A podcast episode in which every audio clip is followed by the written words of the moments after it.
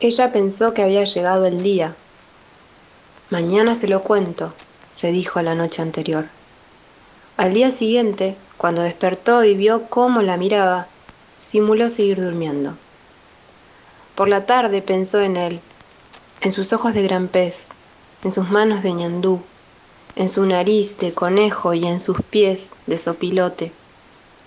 Por la noche lo esperó ansiosamente y luego de una conversación insípida de esas de todos los días, entre lágrimas y ahogos, lo confesó.